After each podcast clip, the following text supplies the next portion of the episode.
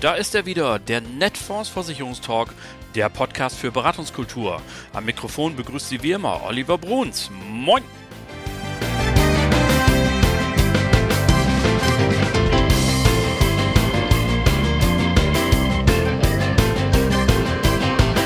Herzlich willkommen zur Folge 41 unseres immer beliebter werdenden Formats. Schön, dass Sie auch heute wieder dabei sind. Das freut mich riesig.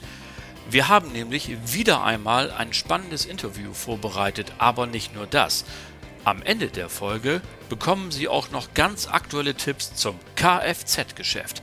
Mein Kollege Michael Gaubatz hat brandneue Infos für Sie. Es lohnt sich heute also mal wieder doppelt. Und bevor wir uns aber mit den Sach- und Krachgeschichten beschäftigen, kommen wir zu ganz anderen Themen in unserem Versicherungstalk. Mein Gast heute Dr. Volker Priebe. Er ist Produktvorstand bei der Allianz Lebensversicherung, studierter Mathematiker übrigens mit Promotion in Informatik, ein hochinteressanter Mann und in unserem Gespräch greifen wir noch einmal die Fragen rund um das Bäte-Interview auf. Die Stammhörer unseres kleinen Podcasts hier wissen, was ich meine. Interview von Oliver Bäte, dem Allianzchef im Handelsblatt, Ende September. Für alle, die nicht wissen, wovon ich rede, macht nichts. Wir werden es gleich nochmal im Interview erläutern. Und er erklärt uns auch nochmal mit einfachen Worten, was Solvency 2 bedeutet und wie man in diesen Tagen eine vernünftige Lebensversicherung macht. Tolle Informationen also auch für Ihr Alltagsgeschäft, Hintergrundinfos für Ihr nächstes Beratungsgespräch. Das alles und noch viel mehr gibt es jetzt. Viel Spaß. Lieber Herr Dr. Priebe, sagen Sie mal, worüber haben Sie eigentlich promoviert? Das war in Informatik, nachdem ich Mathematik studiert habe, ähm, habe ich mich dort äh, mit Algorithmen beschäftigt, die kürzeste Wege zwischen verschiedenen Punkten in einem Straßennetz beispielsweise berechnen und ähm, nicht nur, wie schnell man die berechnen kann, sondern wie schnell man die, wenn man viele, viele solcher Straßenkarten hat, im Durchschnitt berechnen kann.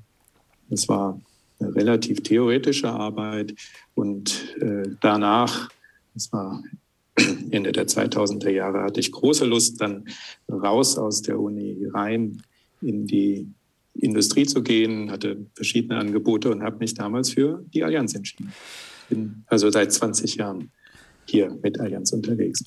Können Sie denn mit Teilen Ihrer Doktorarbeit heute in Ihrem Berufsfeld noch irgendwas anfangen oder ist das einfach ein abgeschlossenes Kapitel Ihres Lebens, wo Sie sagen? Mit der konkreten Arbeit nicht, aber ähm, was ich aus dem Mathematikstudium mitgebracht habe, ist ähm, ein gutes Gespür für Zusammenhänge, die mit Zahlen arbeiten. Das heißt, ähm, so das Gefühl, kann das stimmen, muss das nicht hier langsam gegen Null gehen oder muss das jetzt nicht eigentlich explodieren von den Zahlen. Äh, das hilft und damit ein gutes Bauchgefühl für die großen Zahlen, mit denen wir hier bei Lebensversicherern insbesondere bei der Allianz umgehen. Ja, zu den großen Zahlen kommen wir dann im zweiten Teil unseres Interviews ja noch. Wir wollen aber zunächst einmal äh, noch einen Rückgriff ähm, starten auf ein Thema, das mich seit äh, Ende September ähm, umtreibt. Ähm, wie ist das eigentlich in Ihrem Hause, wenn Ihr Oberchef, der Oliver Bäte, ein Interview gibt, so im Handelsblatt zum Beispiel, werden Sie darüber informiert, vielleicht sogar im Vorfeld? Achtung, der sagt gleich was oder erfahren Sie das auch eher durch Zufall, weil Sie morgens die Zeitung aufschlagen? Also äh, eher das Zweite. Ähm, äh, das ist ja auch gut so. Ähm, genauso wenig frage ich, wenn ich irgendwo ein Interview gebe Das heißt, ähm, ich habe das Interview Ende September, kurz vor der Bundestagswahl, auch mit viel Interesse gelesen und kann auch mit vielen seiner Einschätzungen was anfangen. Dann wollen wir da noch mal eben ganz kurz drauf eingehen, weil ich habe so das äh, Gefühl, ähm, die, Versicherungswirtschaft geht möglicherweise in eine Richtung, die, naja, sagen wir mal, zumindest mal erläutert werden muss. Ähm, ich darf nochmal für alle Hörerinnen und Hörer, ähm, die dieses Interview nicht vor Augen haben, sagen, dass eben Herr Bäte, der Chef der Allianz Gesamt, ähm, sinngemäß gesagt hat, man müsse sich halt überlegen, ob man das Fehlverhalten einiger Einzelner, wie zum Beispiel bei Risikosportarten oder bei Ernährung, noch als Gemeinschaft tragen könne.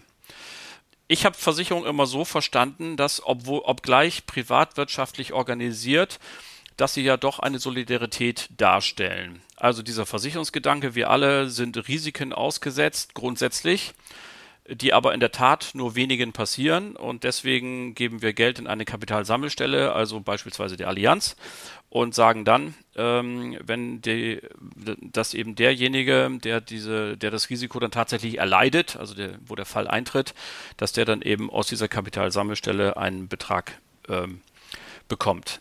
Wenn wir jetzt aber hingehen und sagen, wir schauen immer genauer hin, äh, wie sich das einzelne Risiko darstellt, also, dass wir diese Äquivalenz immer weiter auf die Spitze treiben. Untergräbt das nicht den Solidaritätsgedanken? Ich glaube, das hat auch Herr Bäte nicht gemeint. Ähm, denn in der Folgefrage ist er dann gleich gefragt worden, wollen Sie das Solidarprinzip aufgeben? Und worauf er sagt, natürlich nicht. Und ähm, wenn ich das Interview richtig gelesen habe, zielt seine, zielt die Frage auch eher auf die Situation in unserer Gesellschaft, wo wir offen darüber diskutieren können, inwieweit Menschen, die teils bewusst höhere Risiken eingehen, ähm, sich stärker an der gemeinschaftlichen Absicherung beteiligen. Die private Absicherung in der Lebensversicherung, der Versicherungswirtschaft, die folgt ja diesem Kollektivprinzip schon immer. Und das ist eine der ganz, ganz großen Stärken, die es aus meiner Sicht auch nicht aufzugeben gilt und äh, wo ich auch bei allen Differenzierungen, die stattfinden über die wir sicher auch gleich reden können, ähm, diesen Grundgedanken in einer versicherten Gemeinschaft kollektiv Risiken zu tragen, der ist unheimlich wertvoll und macht die Stärke von Versicherungen, Lebensversicherungen, aber auch anderen Versicherungen aus. Da will keiner dran dieses, äh, ich, mag immer das Beispiel, wenn ich eine Todesfallsumme von 100.000 absichern will ähm, und für mich allein vorsorgen will, muss ich irgendwie 100.000 Euro für meine Hinterbliebenen organisieren. Wenn ich weiß, dass nur jeder Hundertste stirbt von einem Kollektiv, muss jeder 1000 zahlen. Und das ist etwas, was den Grundgedanken von Lebensversicherung ausmacht und immer ausmachen wird. Ja, das äh, stimmt, aber der Folgesatz äh, von Herrn Bäte ging ja noch weiter. Sie haben recht, er wurde sofort gefragt, ob er denn den Solidaritätsgedanken damit verabschieden will. Das hat er verneint, aber er hat dann ja darauf hingewiesen, man müsse eben zu einer differenzierten Tarifierung kommen, zum Beispiel über höhere Selbstbehalte. Und nun wissen wir ja, äh, wie solche Diskussionen laufen können. Also, ne, man muss einmal die Schraube setzen, und wenn die einmal gesetzt ist, ist es nicht mehr so schwer, die noch weiter zu drehen. Wenn ich also eben hingehe und jetzt noch intensiver auf die Lebensführung meiner Versicherten schaue, dann kann das in der Spitze darauf hinauslaufen, dass am Ende des Tages die Allianz entscheidet, indirekt, äh, welche Sportart ich mache oder wie ich mich ernähre. Ganz abgesehen davon, dass man sich natürlich fragt, wie soll man das jemals kontrollieren? Ab wann ist die Tüte Kartoffelchips denn nur eine lässliche Sünde? Und ab wann ist sie denn ein Zeichen für eine inkorrekte Lebensführung, die zu höheren Prämien und oder höheren Selbstbehalten führt? Die Fragen haben ja nichts mit, äh, also so wie es jetzt bei Ihnen klingt, klingt es ja nach einer Kontrolle und Daumen hoch, Daumen runter, ob ich jemanden versichere oder nicht. Das nehme ich weder bei uns noch in der Branche so wahr. Die Frage ist, ähm, wie wir dieses Prinzip, dass das Versichertenkollektiv gemeinschaftlich vorsorgt und in der großen Zahl der Versicherten füreinander einsteht, am besten so ausdifferenzieren, dass wir möglichst viel Versicherungsschutz geben können. Und dass es für die einzelnen Versicherten attraktiv ist, ähm, sich mit der Frage nach diesem Versicherungsschutz auseinanderzusetzen und ihn für sich, für die Arbeitskraftsicherung, für die Hinterbliebenenvorsorge, für die Pflegevorsorge dann tatsächlich auch abzuschließen und davon dann zu profitieren. Da ja. Ich, äh, Entschuldigung, aber ich würde äh, gerne das äh, nochmal nachhaken, weil ich, ähm, es gibt ja trotz allem eine Entwicklung, die noch ein bisschen mit reinspielt, dass wir ja in der Situation sind, unfassbar viel Daten zu sammeln, die wir als Kunden zur Verfügung stellen können oder nicht. Also ich darf mal zwei Beispiele nennen. Auf der einen Seite am Wochenende war in der Süddeutschen Zeitung zu lesen, dass Tesla zum Beispiel in seine Autos jetzt rundum Kameras einbaut und ähm, so, dass das gesamte Verkehrsgeschehen aufgenommen wird, auch wenn der Wagen steht. Und damit äh, hat man natürlich in Zukunft die Möglichkeit, zum Beispiel einen Lackschaden beim Einparken äh, im Nachhinein zu verfolgen, weil man nämlich sehen kann, welches Auto das war. Während man sonst, wenn man im Supermarkt war und hinterher ist ein Kratzer am Auto, ging das eben nicht. Und auch sonstiges Fehlverhalten im äh, Fahrzeug kann man natürlich viel besser erfassen. Ich vermute, es ist eine Frage der Zeit wann Sie ein Angebot machen werden, also Sie als Branche. Ich darf Sie jetzt mal in den großen Topf äh, schmeißen. Bitte sehen Sie es mir nach, auch wenn wir gerade ein bisschen auch auf das Gebiet der Sachversicherung gerade ausweichen. Aber ich komme gleich auf die Biometrie zurück. Da bin ich mir ziemlich sicher, dass wenn diese Daten existieren, wenn sie im Raum sind, dass irgendeiner demnächst hingehen wird und wird, wird sagen, und bei Telematik passiert das ja auch schon, geben Sie mir die doch freiwillig und dann kriegst du Rabatt. Ein solches Konstrukt gibt es ja auch schon in der BU. Ich glaube, das sind die Kollegen von der Generali, die das anbieten, die sagen, wenn du uns deine Fitness-Tracker-Daten freiwillig zur Verfügung stellst, dann kriegst du bei uns Gutscheine, Rabatte etc. Das ist doch nur eine Frage der Zeit, wann letztendlich das so viele machen, dass man irgendwann zu denen, die es nicht machen wollen, sagt, ja, dann musst du halt das Doppelte zahlen oder kriegst eben keinen Versicherungsschutz mehr. Also ich möchte Ihren Optimismus gerne teilen, dass der Solidaritätsgedanke nicht unterwandert wird, habe meine Probleme damit. Helfen Sie mir, die auszuräumen, meine Sorgen. Die Beispiele aus der Sachversicherung kann ich tatsächlich, weil ich in den 20 Jahren Allianz nur Lebensversicherung gemacht habe, äh, tatsächlich nicht kommentieren. Da kenne ich mich selber zu wenig aus. Aber für die Lebensversicherung. Ich rufe Herrn Dr. Wisswesser an. Mache ich. Hm. Machen Sie das, ja. Aber in der Lebensversicherung kann ich den, kann ich gerne versuchen, das mit Ihnen nochmal tiefer zu legen, zu überlegen, was wir im Markt sehen. Ja, wir fragen und die gesamte Branche, das war eine Entwicklung, die vor 20 Jahren begonnen hat, fragen nach Alter, fragen nach ähm, Raucher, Nichtraucherstatus, fragen in der Berufsunfähigkeitsabsicherung nach der, nach dem Beruf, in dem ich arbeite, ist das eher ein äh, Schreibtischberuf, ist das eher einer, wo ich eine leitende Tätigkeit habe, ist es einer, in dem ich körperlich tätig bin. Wir fragen nach dem Body Mass Index. Ähm, das sind Aspekte, die eingehen, weil wir in der Beobachtung des Kollektivs, aus den Erfahrungen aus dem Kollektiv gelernt haben, dass das eine Rolle spielt, wie häufig äh, dann eine Berufsunfähigkeit eintreten kann. In diesem Sinne, um möglichst vielen Kundinnen und Kunden die Möglichkeit zu geben, die, die Arbeitskraft abzusichern, so wie es eine Berufsunfähigkeit kann, ist das mit eingeflossen. Und das führt zu einer Differenzierung von Prämien, die aber alle wieder kollektiv kalkuliert sind. Das heißt, die individuellen Daten, die Sie vorhin angesprochen haben, gehen dort nicht ein, ähm, Fitness-Tracker-Daten, sondern es gehen risikorelevante Daten ein, die auch ähm, eine Veränderung des Beitrags führen. Die Anstrengungen der Branche, möglichst viel Versicherungsschutz zu geben, zeigen sich aus meiner Sicht an vielen, vielen Beispielen. Ähm, wir haben für körperlich tätige Berufe in der branchenweiten Entwicklung, wir haben das bei Allianz schon vor zehn Jahren gemacht, zum Beispiel Grundfähigkeitsabsicherungen eingeführt, wo dann nicht der Beruf im Vordergrund steht, sondern meine Fähigkeit, bestimmte körperliche Tätigkeiten, bestimmte Konzentrationsfähigkeiten, bestimmte berufsspezifische Tätigkeiten ähm, auszuüben. Das ist etwas, was gerade für die körperlich tätigen Berufe ähm, aus meiner Sicht ähm, einen breiten Markterfolg hat, weil es uns gelingt, ähm, die unterschiedlichen Bedürfnisse der Kundinnen und Kunden sehr passgenau zu ihren ähm, zu ihrer Risikosituation dann aufzugreifen und abzusichern. Wir gehen in Richtung junger Zielgruppen, Studierende, Schüler können dort äh, eine Arbeitskraftsicherung anbieten. All das ist möglich, weil wir als Lebensversicherer hier sehr genau auf die Risikosituation achten und dafür dann einen Schutz anbieten können.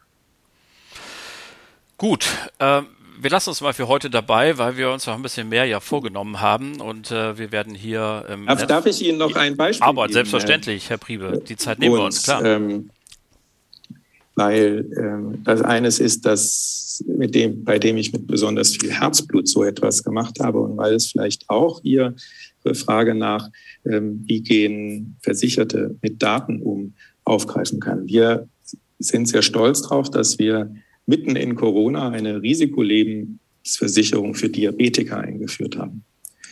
Das ist eine Gruppe von Mitmenschen, die es in der Regel sehr, sehr schwer haben, Versicherungsschutz zu bekommen. Ähm, dauert ewig lange, viel Hausarztzeugnisse, ähm, Prüfungen und so weiter und so weiter. Wir bieten jetzt diese Möglichkeit für diese Kundinnen und Kunden, die wie gesagt, hohe Schwierigkeiten hatten, diesen Versicherungsschutz zu bekommen. Eine einfache, ähm, leicht zugängliche Absicherung an, die es erlaubt, ähm, meistens in den allermeisten Fällen schon beim Vermittler zu entscheiden, ob es den Versicherungsschutz gibt oder nicht. Wir bieten den Versicherten auch an, uns jährlich ihren Blutzuckerwert, Langfristblutzuckerwert, HbA1c-Wert äh, zu melden. Wenn der sich verbessert hat, dann sinkt der Beitrag. Wenn er sich verschlechtert hat, kann der Beitrag auch wieder steigen, aber nie über den anfänglichen Beitrag hinaus. Wir haben das jetzt, ich hatte gesagt, im April 2020 eingeführt. Wir sind also jetzt anderthalb Jahre mit den ersten Versicherten unterwegs und tatsächlich haben sehr viele sich freiwillig gemeldet von den Versicherten und haben gesagt, ich hatte mir gemerkt, äh, ihr honoriert meine Lebensführung. Wenn sich mein Blutzuckerwert verbessert hat, hier ist der aktuelle Wert, bitte senkt im nächsten Versicherungsjahr den Beitrag. Also es gibt auch eine ähm, positive Art, äh, zusammen mit dem Versicherungsschutz einen Anreiz zu schaffen. Ja, da bitte ich auch, mich natürlich nicht falsch zu verstehen, auch wenn ich ein bisschen kritisch gelegentlich nachfrage. Ähm, selbstverständlich bietet das großartige Chancen. Ähm, und ich glaube, dass wir als Gesellschaft äh, nicht nur in unserem Land, sondern vielleicht auch international immer noch auf der Suche sind, auch nach dem Umgang, nach dem richtigen Umgang äh, damit. Es gibt ja auch durchaus diese leicht ähm, ambivalente Haltung, dass in sozialen Netzwerken gepostet wird, was das Zeug hält, aber man eben gegenüber Dritten dann plötzlich ausgesprochen kritisch ist. Das ist eine Diskussion, die ist unendlich lang. Äh, so viel Wein können wir jetzt gar nicht am frühen Morgen aufmachen, um die zu Ende zu führen. Das wird nichts werden. Äh, verlassen wir also diesen ersten Part und wie immer im Mittelteil des Netfonds Versicherungstalks wollen wir natürlich die Gesprächspartner ein bisschen auch persönlich kennenlernen. Und das ist ja ein Audioformat, äh, aber wir können uns ja sehen bei Zoom. Ich darf also den Hörern und Hörern verraten, Sie haben einen schicken Anzug an und haben mir schon verraten, heute Abend geht's in die Oper. Das habe ich also schon erfahren. Sie sind ein großer Opernfan. Aber die Fragen in diesem Mittelteil sind ja immer dieselben, damit unsere Hörerinnen und Hörer das auch schön vergleichen können, was denn die äh, Gesprächspartner hier so äh, an Unterschieden zu sagen haben. Und deswegen kriegen sie auch dieselben. Also, die erste lautet, welches Buch haben Sie zuletzt bis zu Ende gelesen? Das ist ein ähm, Roman von Ursula Merz, Tante Marthe.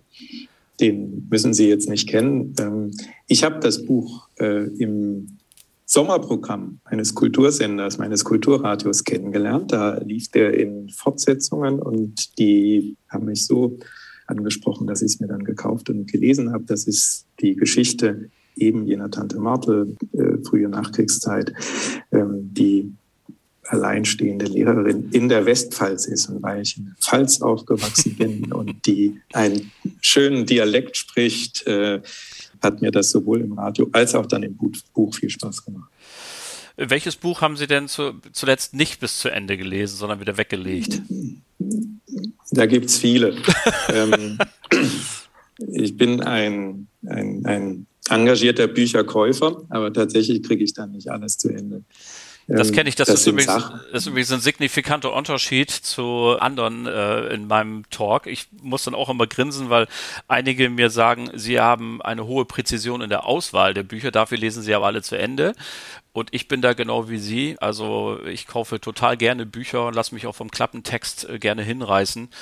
Dafür nehme ich in Kauf, dass es ab und zu auch mal ja, nach 50 oder 100 Seiten dann irgendwie weggelegt wird. Also da sind viele Sachbücher drunter und einige, die ich mir wieder wegen des Sommerradioprogramms auf meiner Kulturwelle gekauft habe. Da hatten die dieses Jahr nämlich gar keine vollständigen Bücher, sondern jede Woche fünf Folge, Folgen aus einem Debütroman. Äh, da waren einige super interessante dabei, die habe ich dann mir geholt und äh, angelesen. Die warten noch drauf, dass ich sie zu lese. Na gut. Was haben Sie denn zuletzt gegoogelt?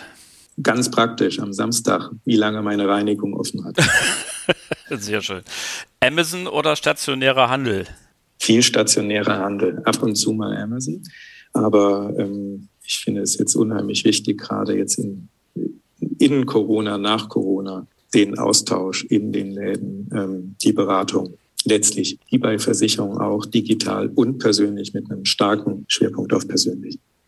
Ja, man kann ja übrigens auch online beim stationären Handel bestellen. Also es ist ja auch da das hat stimmt, sich ja viel ja. getan. Das muss man ja auch mal wieder dazu sagen. Hier eine Lanze brechen für den inhabergeführten Einzelhandel. Es muss nicht immer Amazon sein. Man kann CDs, Bücher und dergleichen mehr ja auch irgendwo vor Ort bestellen und sich schicken lassen.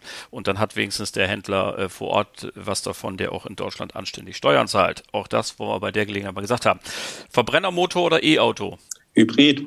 Hybrid. das spricht der Diplomat. Sehr schön. Äh, joggen, Radfahren oder Schwimmen? Früher viel Joggen. Ähm, dann hat es ein bisschen Knieprobleme gegeben. Jetzt mehr Wandern. Bier oder Wein? Ach, der Pfälzer. Das ist eigentlich klar. Ja, Wein. Kaffee oder Tee? Auch beides. Hier steht jetzt aber gerade eine Tasse Dajib.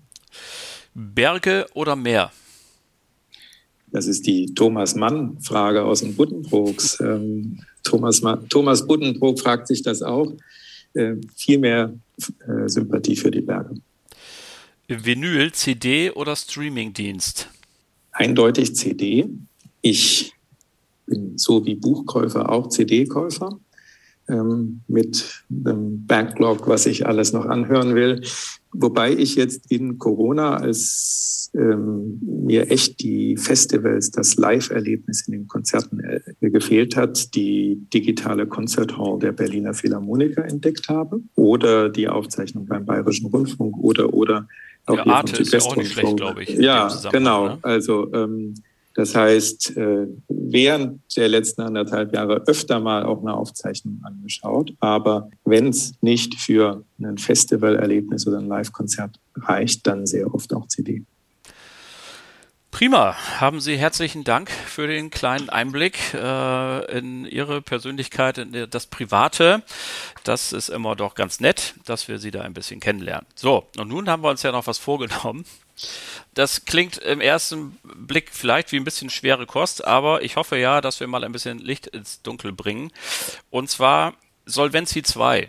Ich habe das Gefühl und bei einer ähm, nicht ähm, repräsentativen Umfrage in meinem Umfeld habe ich das auch festgestellt, wenn man Maklerinnen und Makler ein bisschen fragt, was ist denn das eigentlich, was hat das alles äh, auf sich, was sollen mit diesen Vorschriften, hat der Kunde was davon, da musste ich feststellen, oh, da ist das Wissen gar nicht so wahnsinnig tief, zumindest bei den paar, die ich gefragt habe.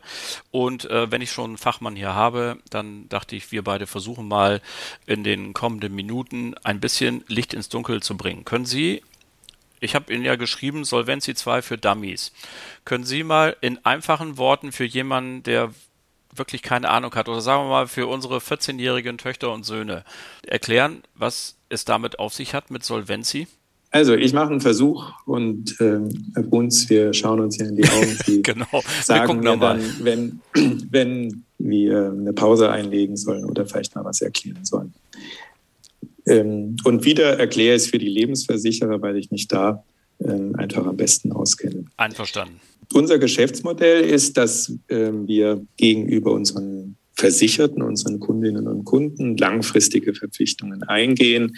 Ähm, das kann die Risikoabsicherung sein, über die wir vorhin gesprochen haben. Das kann typischerweise auch der Aufbau von Altersvorsorge sein, ähm, ein Sparprozess, der sich über 20, 30 Jahre erstreckt und dann in vielen Fällen auch ein Endsparprozess, nämlich die Zahlung einer lebenslangen Leistung, einer Rente, ähm, die wir an die Kunden auszahlen, solange die Kunden leben. Dafür nehmen wir Beiträge ein und die wiederum legen wir sehr langfristig an. In festverzinslichen Anlagen, Pfandbriefen immer weniger, dafür viel in Aktien, aber auch in nicht handelbaren sogenannten alternativen Kapitalanlagen, erneuerbare Energien, Infrastrukturinvestments, Immobilien bis hin zu Unternehmensbeteiligung und Unternehmensfinanzierung. Haben Sie, ist, die, haben Sie, noch die, Parkuhrrechte in Chicago? Das war mal so ein. noch. Das war mal so ein, so ein wunderbares Beispiel. Sehen Sie, es war sofort emotional anschlussfähig. Ich habe auf irgendeinem Seminar ja. mal gehört, hat das einer Ihrer Kollegen Gen mit durchaus genau. mit Stolz gesagt. Guck mal hier.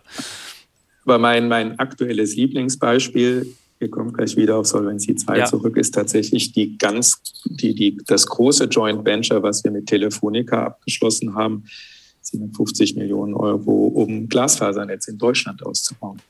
Da wird es ganz greifbar, was wir als Lebensversicherer tun können, um wirklich langfristige Investments zu unterstützen. Vielleicht kommen wir auch nachher beim Thema Nachhaltigkeit auch noch vorbei, Nachhaltigkeitstransformation. Wenn man diese beiden Dinge nimmt, ähm, dann und jetzt mal aus einer Bilanzsicht draufschaut, und das sehen Sie mir nach, dass ich das jetzt mal voraussetze, dann stehen unsere äh, Kapitalanlagen auf der Aktivseite und die Verpflichtungen gegenüber unseren Kundinnen und Kunden auf der sogenannten Passivseite. Und beides wird nicht zu irgendeinem ähm, festgelegten statischen Wert äh, dort festgehalten, sondern wir schauen auf Kapitalmarktkonditionen, ähm, um diese Zinspapiere, Aktien und so weiter auf der Kapitalanlageseite und die Verpflichtungen zu bewerten. Ähm, das, damit gehen in diese Bilanz ganz wesentlich Zinsannahmen ein und wie die Kapitalmärkte sind, wie stark die Aktien schwanken und so weiter und so weiter. Die Frage, die Solvency 2 stellt, wie übrigens auch da, wo es Solvency 2 gibt, gab es auch mal ein Solvency 1, ähm, ist, ist der Marktwert meiner Kapitalanlagen höher als der Marktwert meiner Verpflichtungen und nicht nur Stand heute, sondern auch wenn wir Schocks annehmen. Schocks an den Kapitalmärkten, die Aktien krachen ab, die Zinsen steigen, die Volatilität der Zinsen erhöht sich. Plötzlich leben alle Menschen äh, in Deutschland länger. Darf das ich das ganz, ja, ja gerne. versuchen, also ganz einfach zusammenzufassen? Solvency 2 achtet darauf, dass sie die Verpflichtungen, die sie versprechen, auch einhalten können, auch wenn es mal drunter und drüber geht auf dem Kapitalmarkt. Kann man das so mit einfachen Worten zusammenfassen? Genau, ja. Und drunter und drüber drückt sich sogar so aus.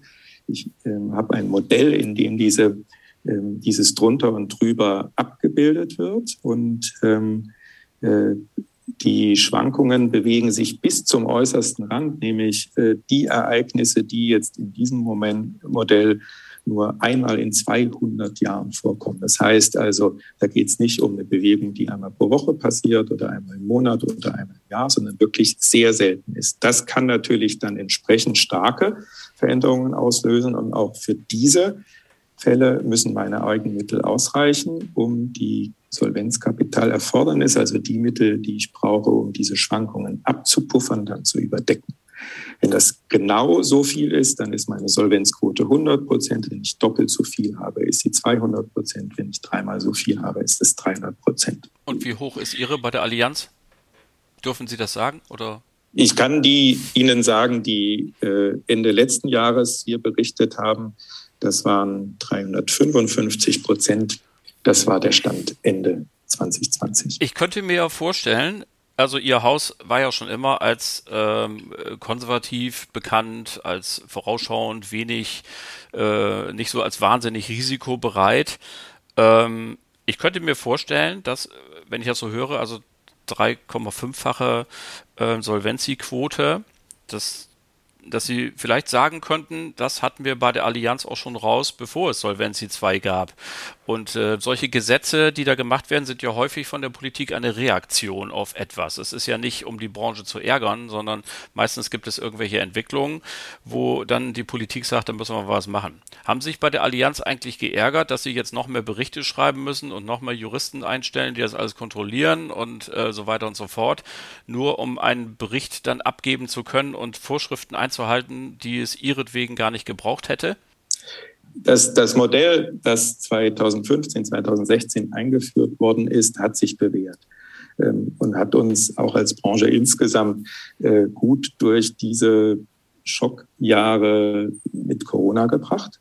Ähm, also insofern keine Kritik von meiner Seite, sondern ich glaube, das ist ähm, ein gutes Rahmenwerk. Sie haben recht, wir haben sowohl in der Berechnung der Zahlen wie auch in äh, der im qualitativen Risikomanagement, also dass wir Prozesse haben, wo wir auf diese Risiken genau achten, regelmäßig äh, Sitzungen haben, wo wir uns das alles genau anschauen und in der dritten Säule dann auch, dass wir das transparent gegenüber der Öffentlichkeit berichten. All das ist in Solvency 2 zu tun und das hat sich bewährt. Wir müssen jetzt aufpassen, weil es gerade ein, ähm, ein Review äh, der europäischen Aufsichtsbehörde gibt, dass wir ähm, die Anforderungen nicht überziehen. Ich habe vorhin gesagt, die Zinsen spielen eine Rolle, mit denen man das Ganze bewertet. Ähm, das ist ein Punkt, äh, dass wir die nicht zu tief ansetzen dürfen. Ähm, und das andere ist, wie wir so ähm, nicht handelbare Kapitalanlagen modellieren. Das äh, darf nicht zu vorsichtig sein, sondern das muss auch adäquat in dem Modell abgebildet sein. Vielleicht, weil Sie vorhin auf die Quote abgezielt haben. Die Quote ähm, ist ja kein Selbstzweck, sondern wir betrachten das in einem Spannungsfeld. Einerseits ist es uns wichtig, Sie haben das vorhin toll zusammengefasst, auch wenn es drunter und drüber geht, soll es uns möglich sein, die Verpflichtungen gegenüber unseren Kundinnen und Kunden langfristig zu erfüllen. Gleichzeitig aber wollen wir die Spielräume nutzen, um eine zukunftsgerichtete Kapitalanlagestrategie zu folgen. Denn am Ende ist der Zweck ja nicht, eine möglichst hohe Quote zu haben, sondern als Lebensversicherer ein attraktives Angebot für unsere Kundinnen und Kunden zu geben. Das heißt, eine Kapitalanlage zu haben, die einen hohen Anteil chancenorientierter Kapital Assetklassen hat und äh, damit für die Kundinnen und Kunden die Möglichkeit schafft, in einer Balance zwischen Stabilität auf der einen Seite und Renditechancen auf der anderen Seite ihre Altersvorsorge aufzubauen. Das ist ja, glaube ich, der ganz entscheidende Punkt, äh, wo wir vielleicht dann mal so auf die Zielgeraden dieses Gesprächs einbiegen ähm, können. Ähm, es hat jetzt in der Corona-Pandemie, so stand zu lesen, ungefähr 600.000 äh, Solo-Selbstständige gegeben, die ihr Gewerbe abgemeldet haben. Ähm, darunter auch einige mir sogar persönlich Bekannte, äh, die ungefähr in meinem Alter sind, also an der 50 vorbei, die in der Hoffnung, die Pandemie würde kürzer dauern, ähm, große Teile, wenn nicht sogar alles, ihre Altersvorsorge auflösen mussten, die fangen jetzt mit 50 von vorne an. Da tut man sich natürlich schwer, denen zu sagen, ja, dann mach doch ein Aktieninvestment, weil so eigentlich will man mit Mitte 60 irgendwann so Richtung Ruhestand gehen und äh, das ist für ein Aktieninvestment also dann doch verhältnismäßig kurz, was die, äh, wenn ich die Perspektive Altersvorsorge nehme. Äh, wenn ich meine Söhne nehme, die sind Mitte 20, sieht die Sache anders aus. Die haben noch vier Jahrzehnte über einen dicken Daumen vor sich. Aber diese Gruppe, die ich gerade beschrieben habe, nehmen wir sie mal beispielhaft raus. Wie kriegen wir das hin, dass sie eine gute Rendite bringen und trotzdem dieses ja auch in der Gesamtbevölkerung weit verbreitete Bedürfnis nach verlässlicher Altersvorsorge, die eben nicht äh, durch die Gegend schwankt äh, und äh, auf die ich mich verlassen kann, äh, hinzubekommen und trotzdem trotz der niedrigen Zinsphase eine vernünftige Rendite?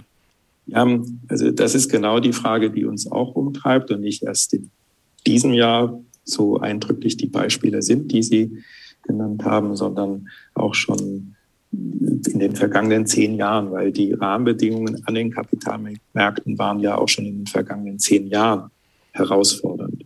Und wir haben verschiedene Veränderungen angestoßen in diesem äh, Kapitalmarktumfeld, um die ähm, Stabilität für unsere Kundinnen und Kunden und für die Renditechancen für die Kundinnen und Kunden in einer, in eine gute Balance zu bringen.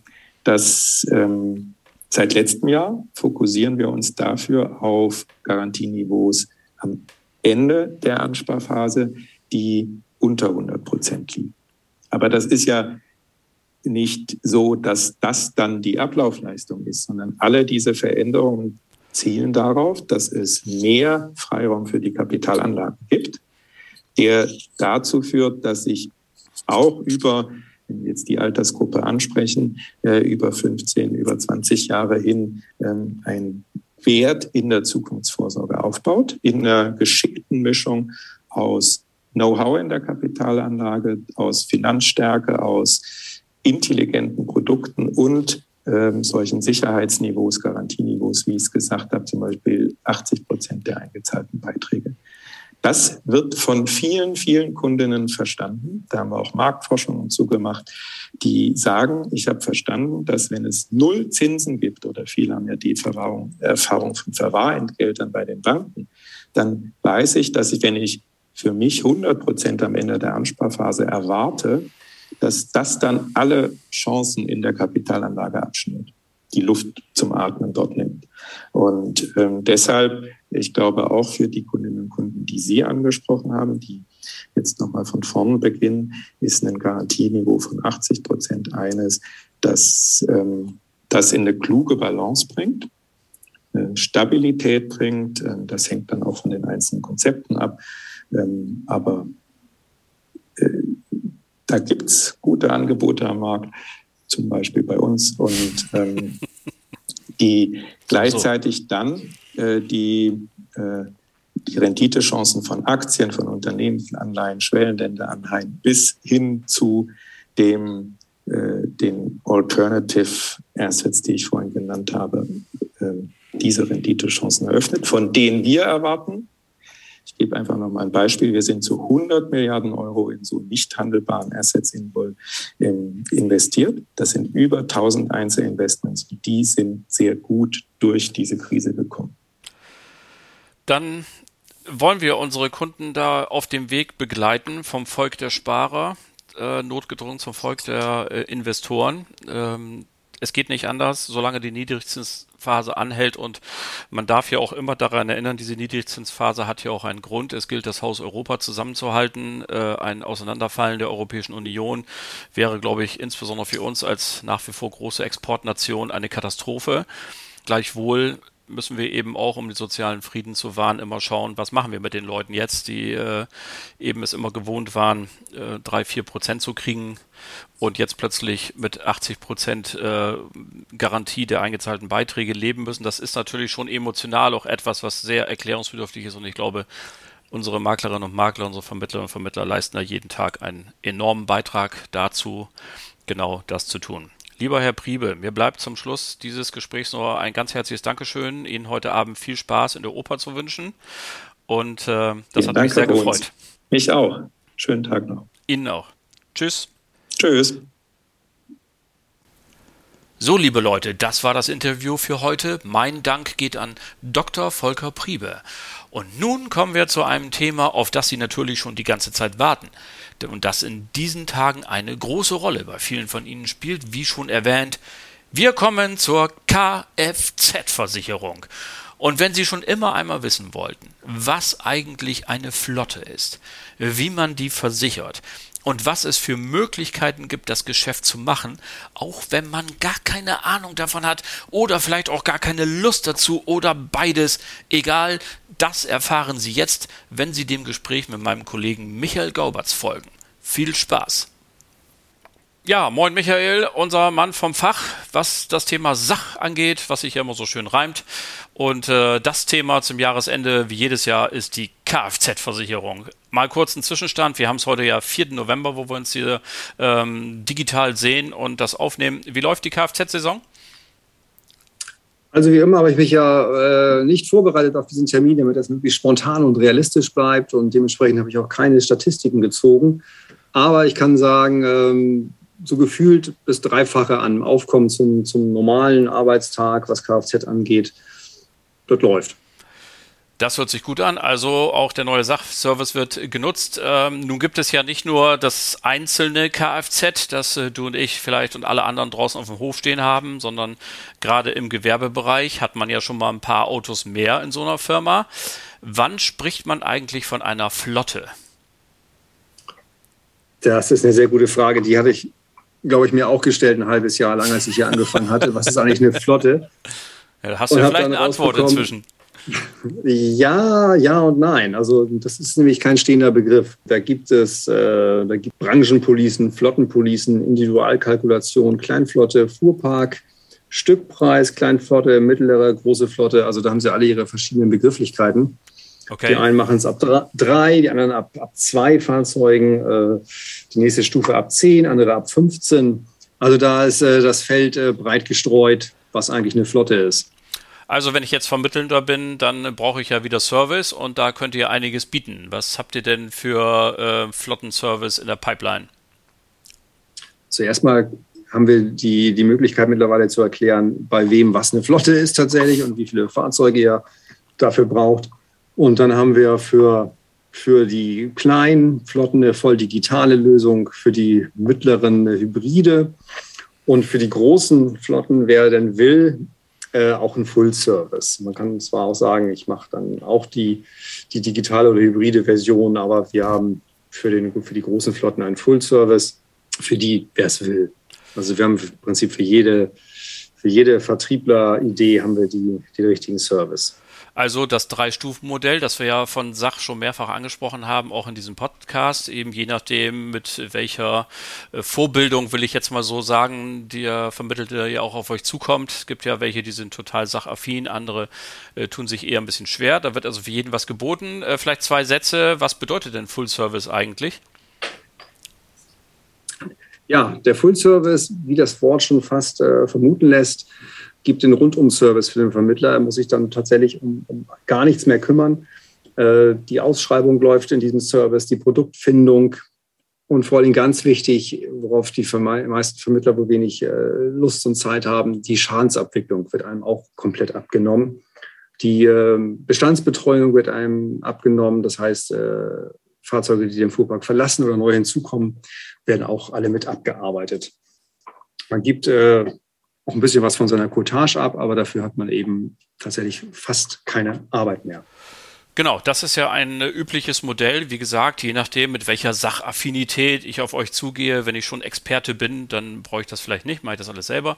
Aber wenn ich eben sage, Mensch, ich habe hier einen Gewerbekunden, den habe ich jetzt zum Beispiel in der BAV oder in der BKV super betreut und der spricht mich hier noch an auf seine Flotte, ich habe aber keine Ahnung, kann ich mich an euch wenden ihr macht die ganze Arbeit und es gibt trotzdem noch ein bisschen Geld. Also so rum kann man es ja auch sehen.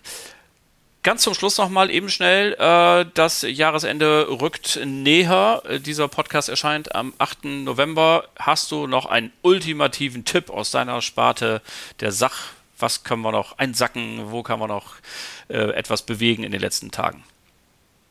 Hm, da ich ja, wie gesagt, mal wieder ganz spontan hier den Termin reingegangen ja, bin. Die, das machen wir so. äh, fällt mir ein, ähm, tatsächlich hatte ich letztens eine Frage gehabt äh, von einem Vermittler, Mensch, geht Flotte eigentlich auch für privat? Manchmal, es geht.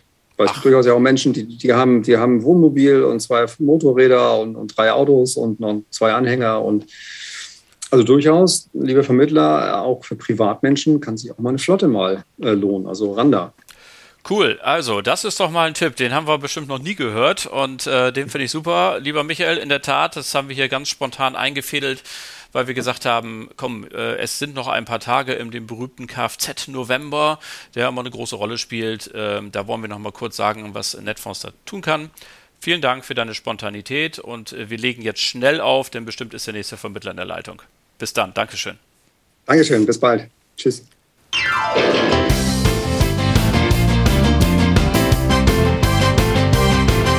War es dann auch schon wieder, die Folge 41 unseres gemütlichen Versicherungstalks. Danke an meine Gäste, Dr. Volker Priebe und Michael Gaubert. Wir hatten wieder großen Spaß gemacht. Dank natürlich auch an Sie, dass Sie eingeschaltet und zugehört haben. Vielen Dank dafür. Nächste Woche geht es gleich weiter und dann im Talk Dr. Ulrich Hilb. Er ist Vertriebsvorstand der Condor Lebensversicherung, der Tochter der R&V. Hören Sie wieder rein, es lohnt sich. Bleiben Sie uns bis dahin gewogen und vor allem bleiben Sie gesund. Allen Kranken wünschen wir gute Besserung. Beste Grüße aus Hamburg, Ihr Oliver Bruns.